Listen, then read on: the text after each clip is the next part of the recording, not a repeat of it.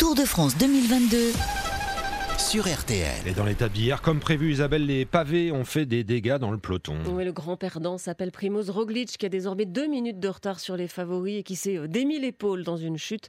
Euh, Wout van Aert est toujours en jaune. Le Belge n'a rien lâché sur les pavés du Nord, ce qui force l'admiration de Marc Madio, le manager de Groupama FDJ. Moi, je me suis régalé. Il n'est pas dans mon équipe, mais c'est un coureur magnifique, Aert. Magnifique. Il a tout en lui et il sait encore être l'équipier et il s'est donné jusqu'à la dernière goutte d'énergie euh, dans la poursuite. Là, on l'a encore vu tout à l'heure. Euh, moi, chapeau. Enfin, je ne vais pas dire que c'est mon coureur préféré, mais euh, moi, j'ai une admiration profonde pour ce mec-là. Voilà. Je pense que c'est un coureur qui a euh, en lui ce qu'est le cyclisme dans sa totalité. Et il a, je pense, cette éducation cycliste qui fait de lui un coureur à part. Voilà. Moi, je le ressens comme ça. Immense coureur. Immense coureur.